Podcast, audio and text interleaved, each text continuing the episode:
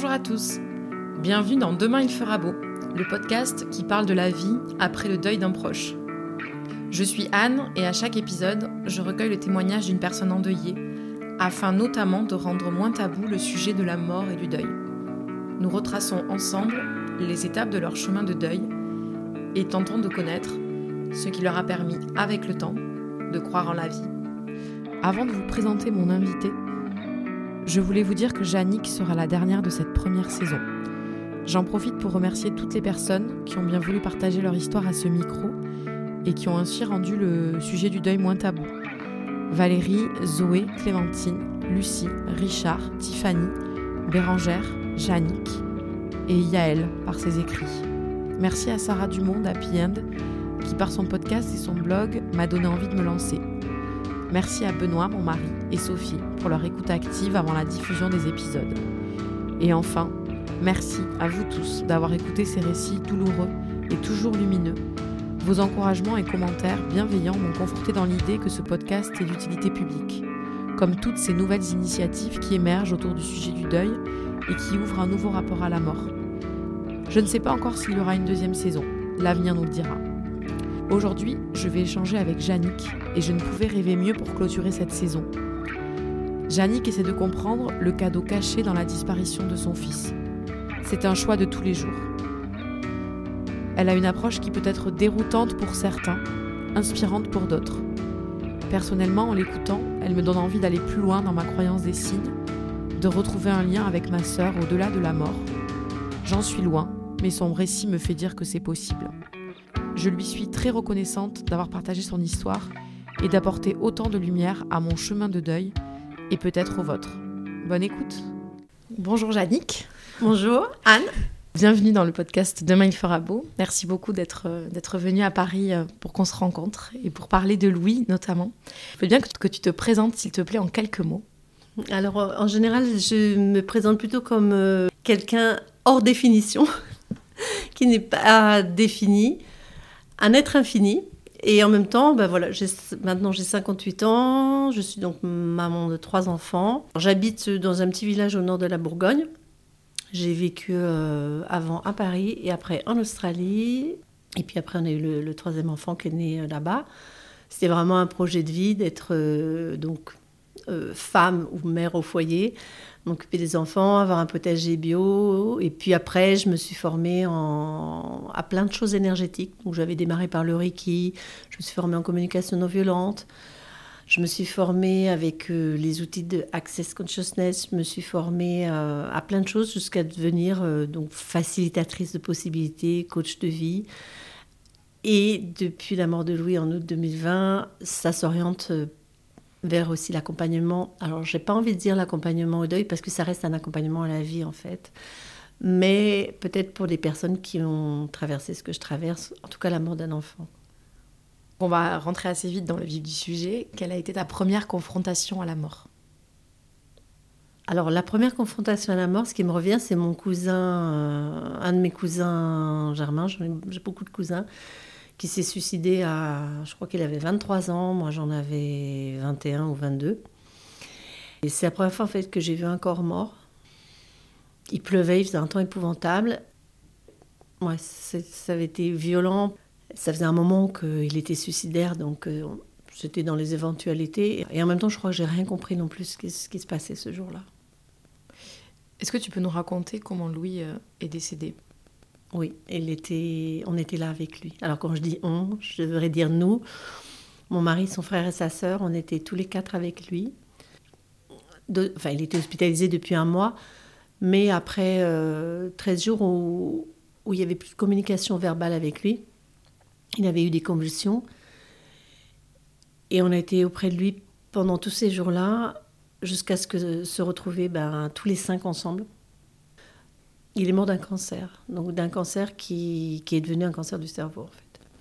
Et donc on était là et, sa respiration s'est espacée, ça a duré au moins 20 minutes et, c'est très étrange. Euh, et en même temps c'est hyper simple.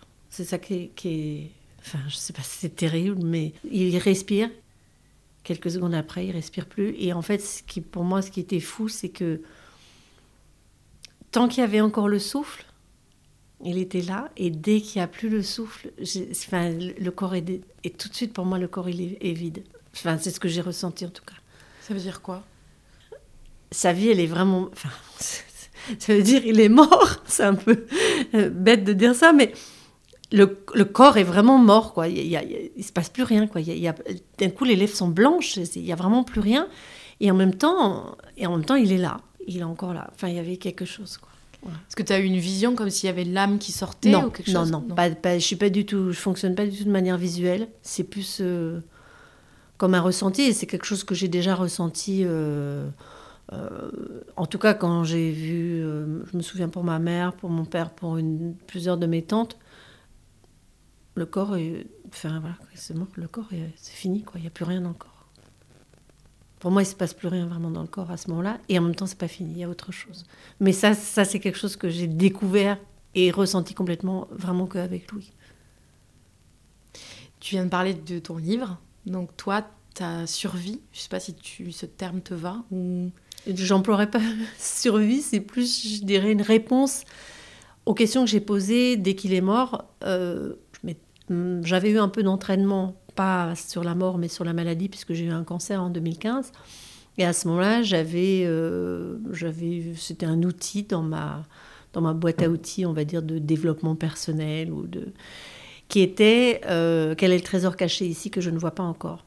Donc, j'avais utilisé cette question quand j'ai eu le cancer. Et là, alors je ne sais pas si c'était dans les secondes ou les minutes qui ont suivi, mais en tout cas, dans les jours qui ont suivi la mort de Louis, je me suis dit, mais quel est le trésor caché ici, en fait? Quel est le trésor que je ne vois pas ici? Qu'est-ce que j'ai à apprendre de cette mort? Qu'est-ce que, qu'est-ce que je peux créer avec cette mort?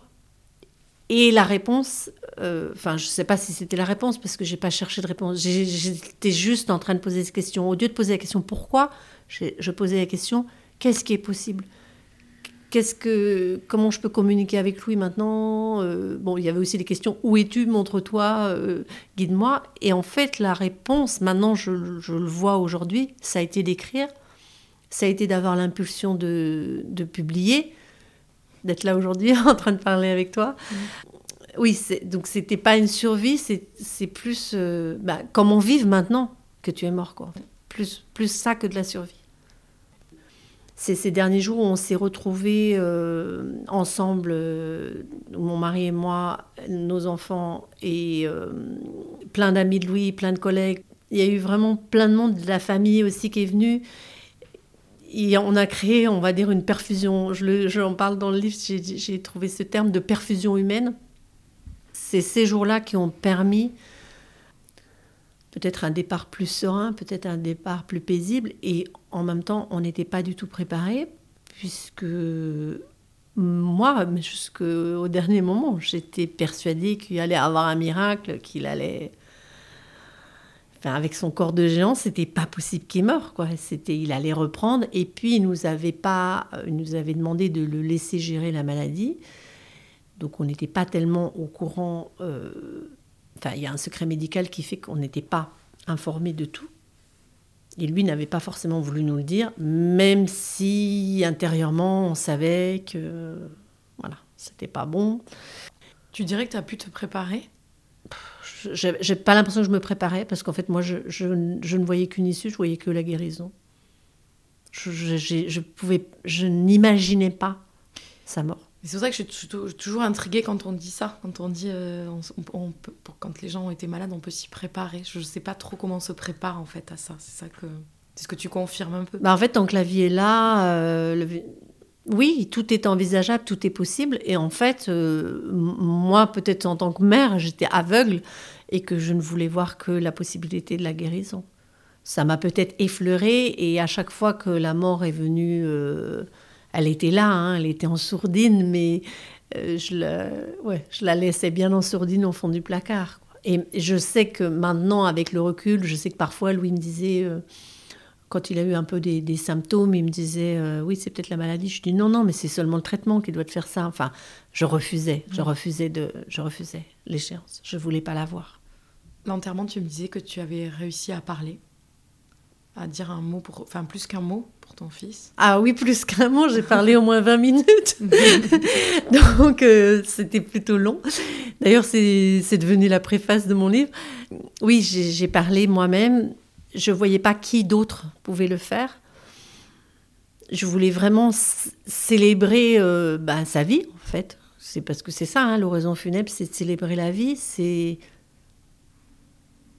c'est faire un oui, enfin, on appelle ça l'épitaphe, c'est d'aller regarder bah, tout ce qu'on avait vécu aussi de sympa. Et puis c'était aussi, euh, il y avait des proches qui étaient là, qui n'avaient pas forcément été là euh, pendant l'hospitalisation. Donc je voulais aussi retracer un petit peu les derniers jours, le dernier mois. En fait, c'est ça, c'est, c'est, horrible en même temps parce que c'est, j'ai parlé, je dirais que 20 minutes pour parler de 28 ans.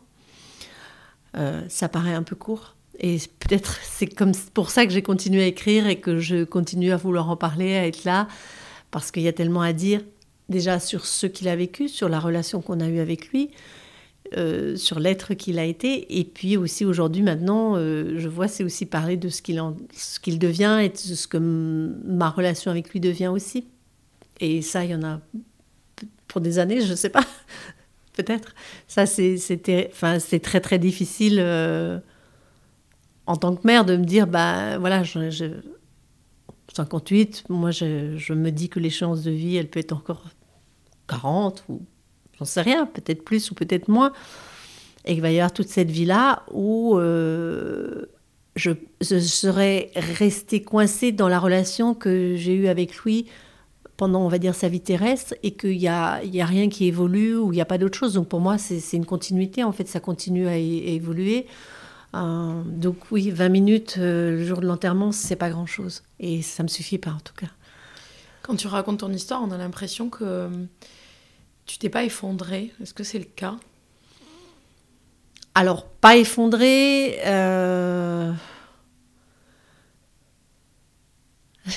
Je, reste sans mots. Si, je me suis. Enfin. Moi, j'ai la sensation que l'écriture, en fait, t'a donné une continuité avec Louis qui te porte et qui, et qui semble assez naturel, en fait. Un peu. Euh, cette connexion entre la vie et la mort s'est fait presque naturellement sans que tu aies eu euh, cette espèce de, de, Oui, je me suis pas écroulée. Je, je me suis pas écroulée, je me suis pas effondrée, ça c'est sûr. En même temps, euh, on va dire mon monde, a, mon monde a éclaté en, en, en, morceaux, c'est-à-dire tout s'est brisé, tout ce que je pouvais croire en fait jusqu'à maintenant, tout ce que je pouvais imaginer, toute la peut-être la peur en fait de la mort, elle s'est brisée aussi parce que le, jour de la mort, il est plus là, il respire plus, et on se dit ça y est, il est mort, euh, faut l'enterrer. Enfin voilà, il y a, aussi le plongeon dans quelque chose de très pratique et pragmatique euh, qui laisse pas forcément la place pour s'effondrer. Parce que pour moi, c'était important d'être là, euh, bah, déjà pour nous, pour mon mari, pour nos deux autres enfants, d'être là pour Louis, pour célébrer pour tous ses amis. C'était important d'être là. Et en même temps, je ne l'ai pas fait dans un sens d'avoir un rôle à tenir, de dire voilà, il faut que je tienne pour les autres. Non, c'était pour moi aussi, c'était. Je, savais qu'il y avait aussi autre chose après. Et effectivement, je ne me suis pas effondrée. Ça m'a pas ça m'a pas empêché de pleurer. Oui, il y, a une continuité, c'est juste. Il n'y a pas de, jugement dans la question. Euh, de... C'est juste. Euh, qu'on sent qu'il y a une force en toi qui qui, t'a en fait porté jusqu'à maintenant en fait. Mais oui oui c'est sûr c'est c'est c'est vrai. j'imagine que c'est c'est vrai. Et en même temps en fait c'est juste que je voudrais pas que les gens imaginent dire ah ouais c'est le doigt dans le nez euh, rien euh, parce que j'ai reçu quelques j'ai eu j'ai reçu un, jugement qui m'a fait mal en fait une fois parce que j'avais ma photo de profil sur Facebook qui était euh, je, qui date d'il y a 4 ans, enfin, où je suis complètement. J'étais éclatée de rire.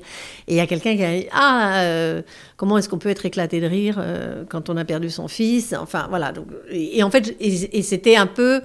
Ah, hmm, quand on aime vraiment, euh, on peut pas rire, quoi. Si on aime vraiment son enfant, on peut pas rire alors qu'il est mort. Et en fait, ça m'a blessée parce que je me suis dit Tiens, je suis jugée parce que je suis heureuse et mon fils est mort. Et c'est un des chapitres du livre où je l'ai dit, bah, tu es mort et je vis, et tu es mort et je ris, tu es mort et, et, voilà, et c'est de composer avec les deux. Donc effectivement, pas effondré. En même temps, euh, bah, j'ai laissé libre cours à ce qui est sorti ou pas.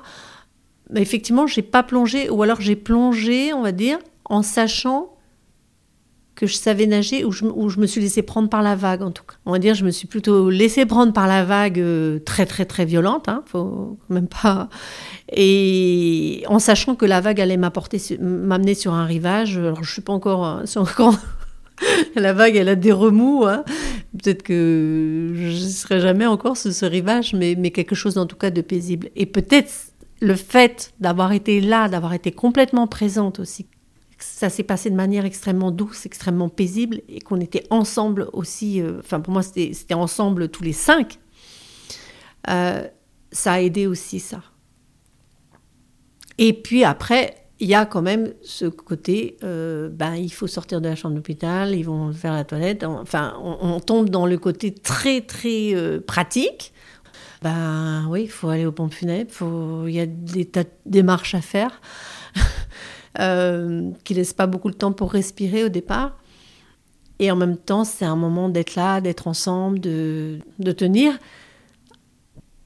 qui laisse peut-être maintenant de la place pour s'écrouler. Et malgré tout, ben, ce que tu disais, c'est que l'écriture m'a permis de créer vraiment autre chose. Enfin, pour moi, c'était vraiment l'outil euh, de choix, l'outil qui, qui a permis cette communication, qui m'a permis aussi de transcrire tout ce que je vivais, de le décrire, j'ai une amie qui m'a dit euh, c'est incroyable parce qu'on a l'impression de, de, vivre euh, tout ce que tu traverses avec toi. Et j'ai dit en fait, j'ai vraiment écrit sur le moment. Dès que je captais quelque chose, je l'ai écrit parce que je voulais pas oublier. Ça a créé ce lien en fait. Et pour moi, ça a été le moyen aussi de parler en fait, de, de dire quand les gens me demandaient comment ça va, je pouvais pas leur raconter. Donc j'écrivais pour pouvoir raconter ben voilà, ça va en fait, il se passe ça. Ce matin j'ai pleuré, après j'ai rigolé, après euh, voilà, j'étais à la poste et puis euh, pour faire expédier son courrier et puis la postière elle m'a demandé si c'était définitif alors que je venais de lui montrer l'acte de décès. Donc voilà, mm. on parlait tout à l'heure des, des, maladresses ou des choses comme ça. Bon, euh, voilà, il y a des des situations euh, presque cocasses qu'on traverse et comment on raconte ça. Euh, Ce que je trouve intéressant dans ton témoignage, c'est aussi de dire que on a aussi plaqué des choses sur les étapes du deuil pour transcender la mort de quelqu'un. J'ai l'impression que tu déconstruis ça sans vraiment le vouloir, mais c'est ça que je trouve intéressant. C'est de se dire peut-être est-ce qu'il y a vraiment besoin d'avoir une phase, comme je te pose la question là, de, pour s'effondrer? Est-ce qu'il y a besoin de ça pour transcender un, un deuil, je, ça, m'interroge aussi de se dire, est-ce qu'à un moment, il n'y a pas des gens qui ont cette force-là en eux et qui portent tout le reste de la famille de façon assez naturelle? Et ça n'empêche pas la tristesse, ça n'empêche pas le désarroi ou le... J'imagine que tu es anéanti, forcément. Oui, ben, y a, il y a eu un anéantissement de, de qui j'étais, en fait. Mm. Anéantissement de, de toutes mes croyances, de tout ce que j'avais pu imaginer jusque-là, de de ma naïveté aussi, euh, puisque même pendant la maladie de Louis, j'ai pas voulu voir euh, cette échéance de la mort. Je la sentais et en même temps, je voulais pas la regarder. Donc il y a eu cet anéantissement. Et malgré tout, alors je dirais pas que j'ai porté toute la famille parce que mon mari, à sa manière, et nos deux autres enfants euh, sont incroyables. Enfin, ils ont une force, ils ont une autre façon de le vivre. Une autre... On est peut-être dans notre famille, on n'est pas du genre à s'écrouler. C'est mais pas en force, mais en disant, ben voilà, on, a mal, euh, les morceaux sont cassés, on ramasse, enfin j'en sais rien, on avance. Donc pour moi, c'est ça aussi, quelque part, à leur manière. Moi, je l'ai fait par l'écriture, je le fais par en parlant. Ils le vivent d'une manière différente. Et c'est surtout d'avoir ce laisser être entre nous qui est super important. Après, sur les étapes du deuil, euh, je me suis isolée, je me suis fait euh, sourde à tout ce qu'on pouvait dire sur le deuil, j'ai juste voulu vivre mon expérience. Je n'ai pas voulu euh, recevoir en fait tout ce qui était euh, toutes les projections des gens en disant tu vas passer par ci, tu vas passer par là. Bon, moi-même aussi en ayant fait un travail, on va dire euh, intérieur, plus que psychologique, un travail énergétique qui fait que j'ai une façon de naviguer, on va dire dans plusieurs dimensions, si on peut dire ça comme ça L'élan de joie, l'élan de vie, j'en sais rien, il a toujours été là pour moi. Et puis, ben voilà, à l'enterrement de maman, maman, on a chanté euh, Tressaillé de joie. Bon, à l'époque, j'ai chanté en pleurant en même temps. Et mm, à l'époque, ce que me racontait maman, je me disais, bon, ça va. Et elle avait dit, bon, on ne ferait pas les têtes d'enterrement euh, le jour de mon enterrement. Donc j'avais ça aussi, j'avais cet élan qui était là. Mais ça ne veut rien dire. On peut avoir tout, on peut avoir plein d'outils. Euh, ce jour-là, tout s'est ané... effectivement, c'est anéanti. Et en même temps, les... je sais pas, la vie, elle est là. La vie est là. Et, en posant les questions, qu'est-ce qui est possible? Où es-tu? Comment est-ce que je peux te rejoindre au-delà de la mort? En, m'adressant directement à Louis. Donc, j'ai écrit ça, mais je le disais aussi, euh, on va dire verbalement dans ma tête. Euh, je me suis pas mise à parler à voix haute toute la journée. Bon. Mais je me suis adressée directement à, Louis en disant Est-ce que tu es en paix? Est-ce qu'il se passe quelque chose? Et j'ai reçu, j'ai capté des messages, j'ai capté des choses. Donc en fait, c'est pas la fin de la vie. Et c'est là où j'ai commencé à découvrir en fait ce cadeau aussi qui est là. Enfin, ça remet plein en question plein de, questions existentielles. Et même si j'avais pu avoir des réponses, on va dire, dans, dans mon métier, dans ma profession, là, c'est différent de le vivre personnellement pour moi-même. J'ai pas déconstruit, je me suis isolée en fait de tout ce qui pouvait se dire. J'ai rien lu pendant six mois sur le. Je n'ai absolument rien lu. Il y a des gens qui m'ont dit oui, tu devrais écouter ci, tu devrais lire ça, machin. En fait, j'ai pas non plus demandé de ça. Parce que j'ai vraiment pas demandé de l'aide. J'ai été chercher à l'intérieur de moi bah, cette force voilà, que j'ai. J'ai été, j'ai été là en étant en lien avec Louis et en étant en lien, alors on peut appeler ça, je vais peut-être employer plus le mot de sacré, en étant en lien avec le sacré, ce qu'il y a de sacré dans la vie, euh, sans aucune connotation euh, religieuse ou quoi que ce soit. Je peux employer le mot d'univers, de Dieu, peu importe, mais en étant en lien avec cette force de vie, avec cette joie. Et oui, donc l'étape importante pour moi, c'était la gratitude, en fait. C'était d'être dans la gratitude, d'arriver à dire merci parce que ce qu'il m'est donné de vivre, ça a l'air d'être une... Enfin, oui, ça ressemble complètement à une catastrophe, à un drame. Et en même temps, je sais qu'il y a autre chose. Et je sais que si je regarde ce drame autrement, si, je le, si déjà je l'appelle pas drame, si je, pose juste les faits, en fait, si je mets pas de, de connotation, si j'arrive à être dans un espace où je suis complètement objective, euh, ben, je suis en vie. Son corps, il est mort. Lui, il est encore en vie. J'ai pas de point de vue, en fait. Aucun point de vue. Donc, dans ce sens-là, je me suis. Je me suis isolée, oui, dans ce sens-là, pour pouvoir faire jaillir ça et pas subir, en fait, tout ce qui pouvait se dire de l'extérieur, genre ma pauvre, c'est terrible, et tu dois, et tout ce que les gens imaginent aussi. La vie terrestre continue pour eux. Mon mari, nos, deux autres enfants, donc euh, eux, ils ont, ils ont des projets de vie, ils ont, ils ont d'autres choses, ils ont, il y a eu des déménagements, il y a eu des moments à célébrer aussi. On est là, donc on n'est pas condamné. Oui, ça c'est quelque chose. Euh, il y a quelqu'un qui m'a demandé, euh, qui m'a envoyé un petit mot en me disant euh, Je n'ai pas eu le courage de vous souhaiter une bonne année. Et ça m'a fait écrire un texte ben, qui sera peut-être dans mon prochain livre, mais que j'ai mis sur mon, site, dans mon blog, je crois. Ben, je ne suis pas condamnée.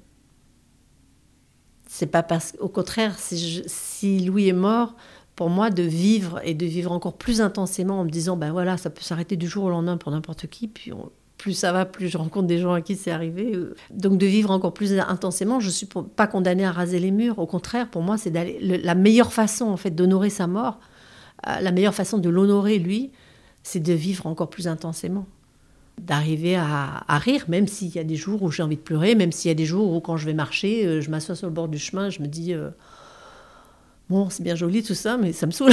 J'aimerais bien que tu sois là. j'ai envie de te toucher, quoi. J'ai envie de t'avoir au téléphone parce que la communication euh, avec l'au-delà, il euh, n'y a que moi dans la famille qui suis très ouverte euh, à l'au-delà et aux, énergies.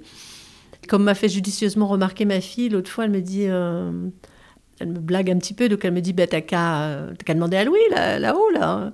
Je dis oui, mais alors en fait, tu sais, le problème, c'est qu'il n'est pas plus bavard que quand il était qu'au téléphone. Donc, J'arrive pas Tu toujours. dis ça, mais tout à l'heure, euh, donc euh, avant qu'on enregistre, tu m'as, je sais pas si tu vas en parler, mais tu m'as lu quelques quelques textes en fait qui te venaient de lui. Est-ce que tu as envie d'en parler ou? Oui, oui, Oui. Je, je peux en parler parce que ben, j'ai continué à écrire et dans mes premières questions, ce que je disais tout à l'heure, j'ai demandé à Louis où es-tu, montre-toi, parle-moi, euh, qu'est-ce qui est possible maintenant? Et les réponses qui sont venues, c'est que ben, j'ai continué à dialoguer et en fait, je, me suis mise à, capter, c'est arrivé un peu au début, mais très peu, à entendre, enfin pas entendre, tu me demandais si j'entendais une voix, non, j'entends pas une voix, mais comme une phrase qui me vient dans la tête. Et là, en fait, je me, j'écris une question. Je dis, ben, Louis, est-ce que tu as quelque chose à me dire aujourd'hui ou quel est ton message pour moi? Et j'écris et en fait, c'est plus moi qui écris, c'est, Louis qui me répond. Puis je le vois bien dans la syntaxe, dans l'orthographe, dans la façon de, de- puis ce qu'il me raconte, c'est, c'est passé, on va dire, à, je dirais pas un niveau supérieur, mais à un autre niveau, à un autre stade, quoi à quelque chose de beaucoup plus euh, éloigné de sa personnalité, on va dire terrestre, de son individualité. Donc, ça devient des messages euh, qui viennent de l'au-delà, qui viennent de l'invisible. Et en même temps, euh, dans le ton, je reconnais que c'est lui parce qu'il peut être un peu. me faire un peu des tons de boutade en disant c'est bon maman arrête ton cinéma fais pas semblant que tu ne sais pas alors que tu sais très bien détache-toi enfin voilà il y a ces messages là donc c'est c'est un cadeau même si je continue parfois à douter et de demander, euh, donc je demande à Louis, est-ce que c'est vraiment toi qui me dictes là? Dis donc, euh, fais pas chier maman, euh, arrête de douter, tu sais très bien que c'est moi. Et effectivement, dans ce que je me mets à écrire, c'est pas moi qui pourrais écrire de manière cognitive ça. Bon, de toute façon, en général, je ne fonctionne pas beaucoup de manière cognitive. Pour l'avoir écouté tout à l'heure, du coup, j'avais vraiment la sensation que c'était ton fils, même si je ne le connais pas, qui pouvait dialoguer effectivement avec toi dans, dans la lecture que tu m'as faite. Oui, très- merci de me le redire. Mais, c'est ça, en fait, c'est la façon de naviguer. euh, je capte des choses de l'invisible et en même temps, je suis aussi dans le visible. Donc pour moi, c'est d'arriver à, à concilier, enfin, c'est même pas concilier, d'arriver à englober en fait le visible et l'invisible sans séparation. Sans jugement aussi, parce que ça peut être. Oui. Pour les gens plutôt fermés à ça, peuvent se dire, mais voilà, c'est des illuminations. euh, Enfin, c'est- elle, elle se fait. Alors, je vais te dire en fait, quand son fils est mort, enfin voilà, quand je- mon fils est mort, et ce que peuvent dire les gens maintenant, ça m'est égal. Ils peuvent me traiter d'illuminé, ça m'est égal.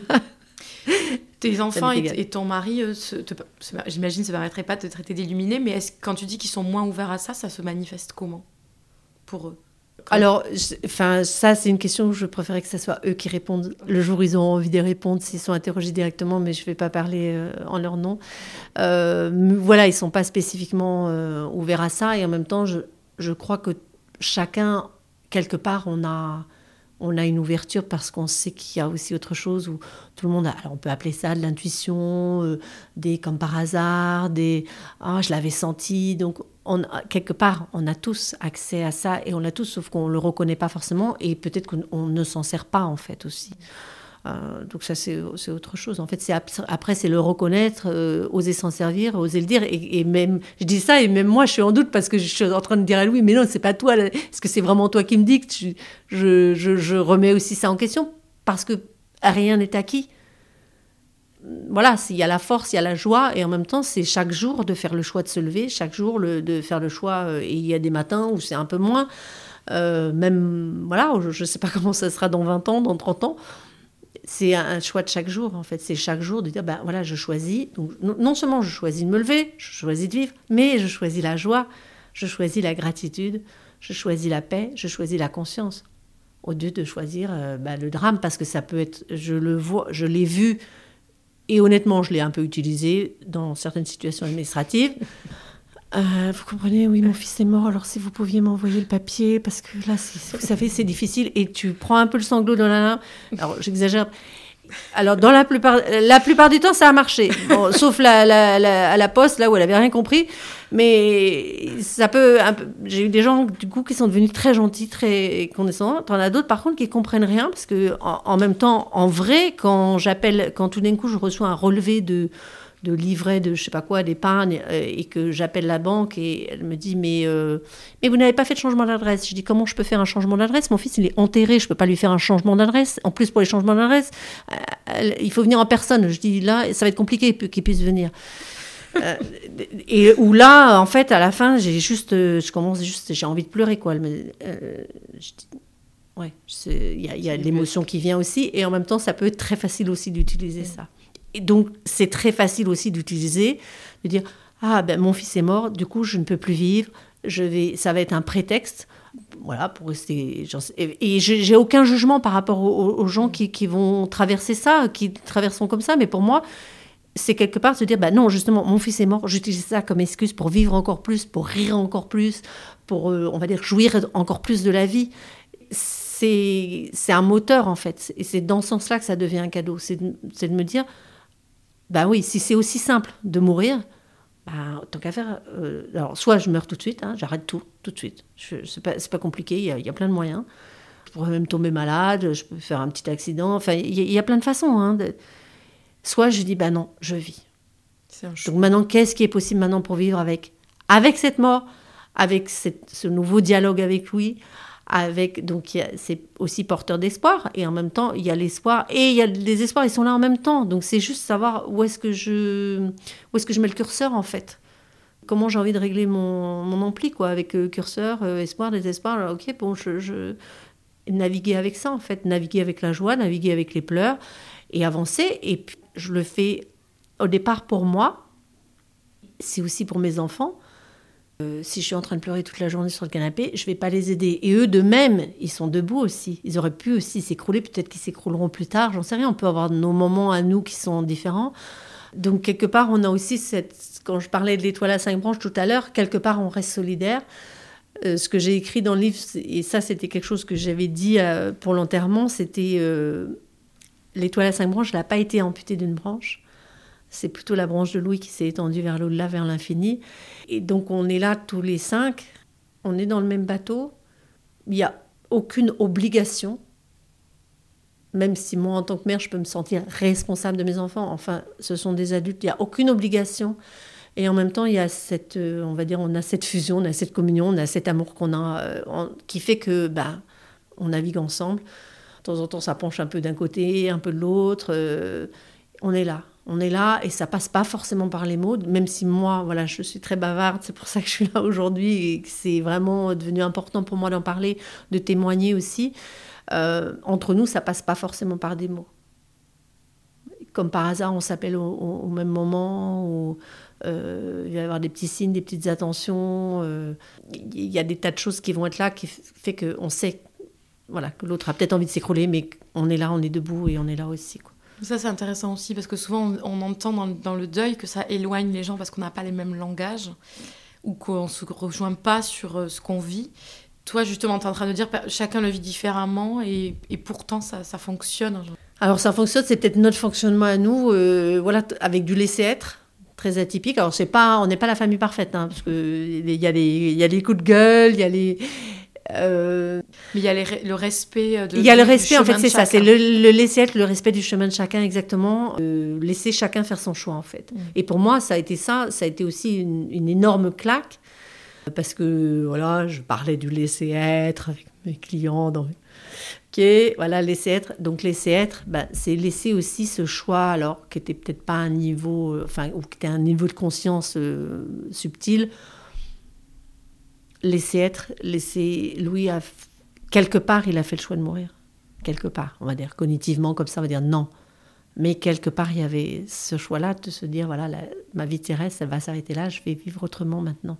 Bah en tant que mère euh, c'est un, un gros, un gros apprentissage de laisser être vraiment d'aller là jusque euh, de se dire en sachant que moi avec pas mal voilà j'ai beaucoup d'amis qui sont j'appelle ça des, magiciennes ou des sorcières modernes. Euh, énergétiquement, il y avait je savais qu'il y avait des choses qui étaient possibles, mais en fait, c'est la même chose que avec si des gens viennent me voir. On on peut pas sauver les gens malgré eux. Euh, il y a des choix qui se font, il y a des choix qui sont à un niveau euh, inconscient, mais qui en fait pour moi c'est pas de l'inconscient, c'est de la conscience subtile, en tout cas pas cognitif.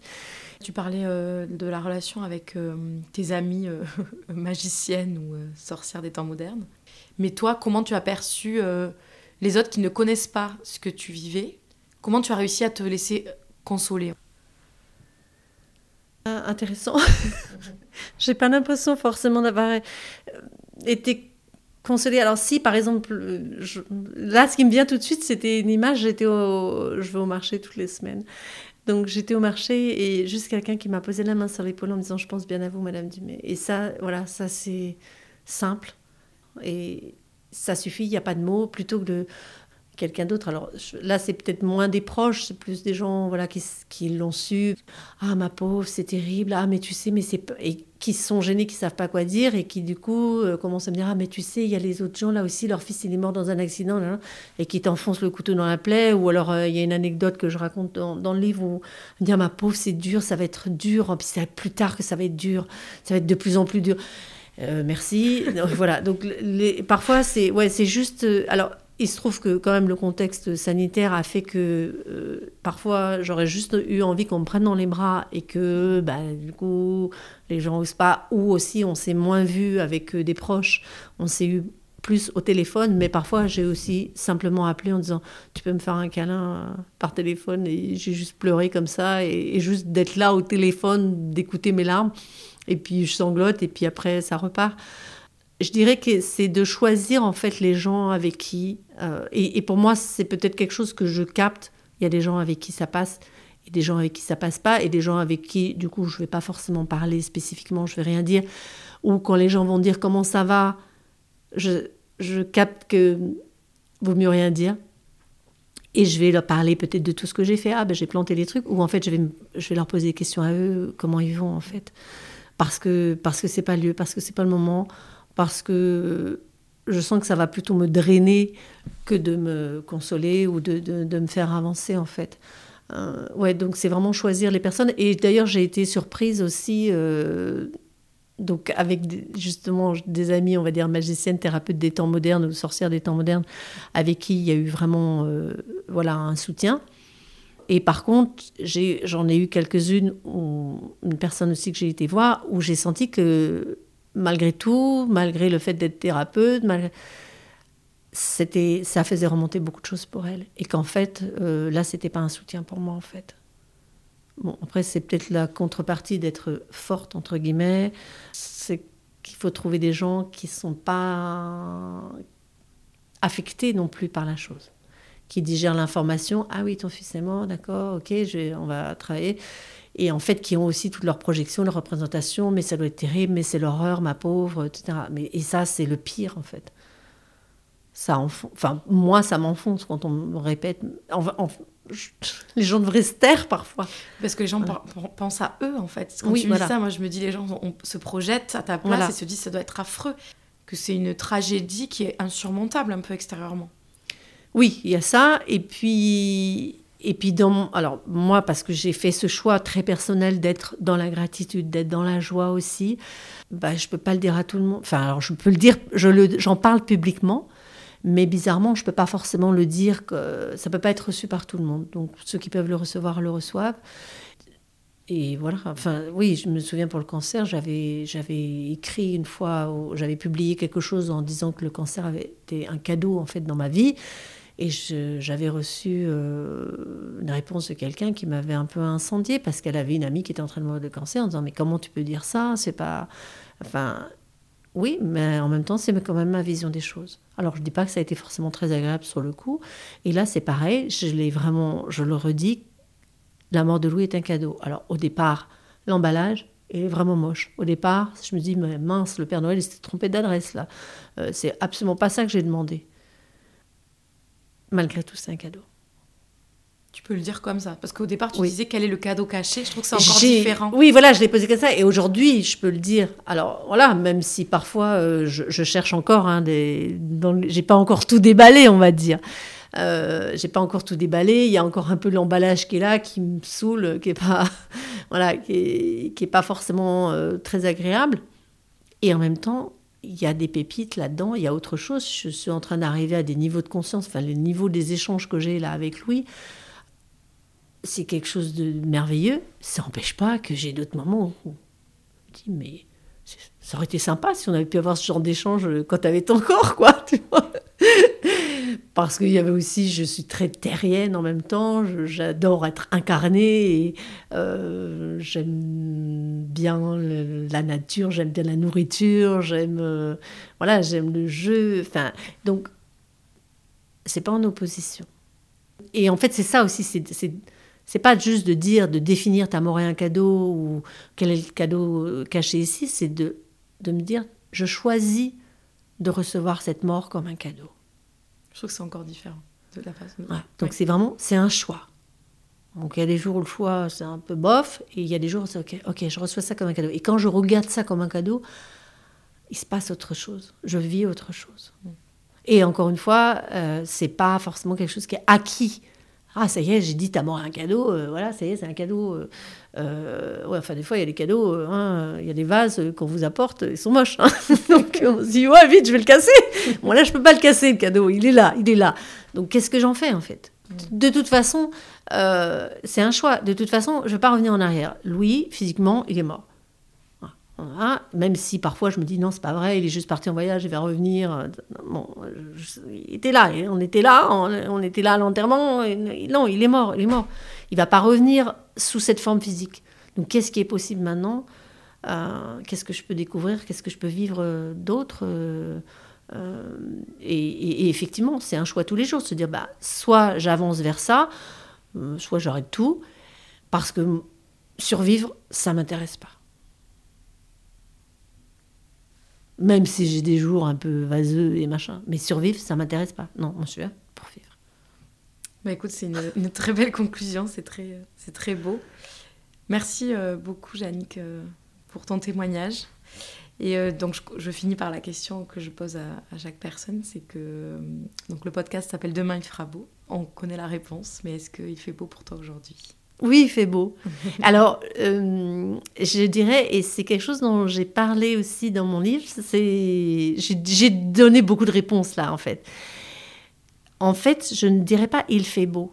Je vais dire, le, parce que quand il fait beau, quelque part, j'ai un jugement que, voilà, s'il y a des nuages, il fait pas beau, et s'il y a du soleil, il fait beau. En fait, je ne vais pas dire il fait beau, je vais dire le ciel est bleu, le soleil brille, il y a des nuages qui passent, il y a peut-être aussi une averse de temps en temps.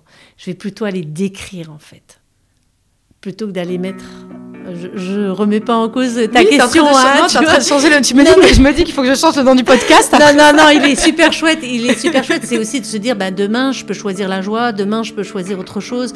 Euh, il y a peut-être eu des nuages aujourd'hui. Je sais qu'en fait, c'est là. Et, donc, mais c'est quelque part, c'est de dire, ben voilà, il y a le soleil et je choisis de rayonner avec le soleil, en fait on le comprend très bien avec, voilà. Euh, le témoignage que tu viens de nous, de nous, livrer et ta luminosité. Merci beaucoup, Jeanne. Merci, Anne. Merci de m'avoir donné cette occasion. Et voilà, demain il fera beau, c'est fini. Enfin, pour le moment. Peut-être à bientôt pour une prochaine saison. Prenez soin de vous. Et promis, demain il fera beau. Oui, oui, je garde le nom du podcast.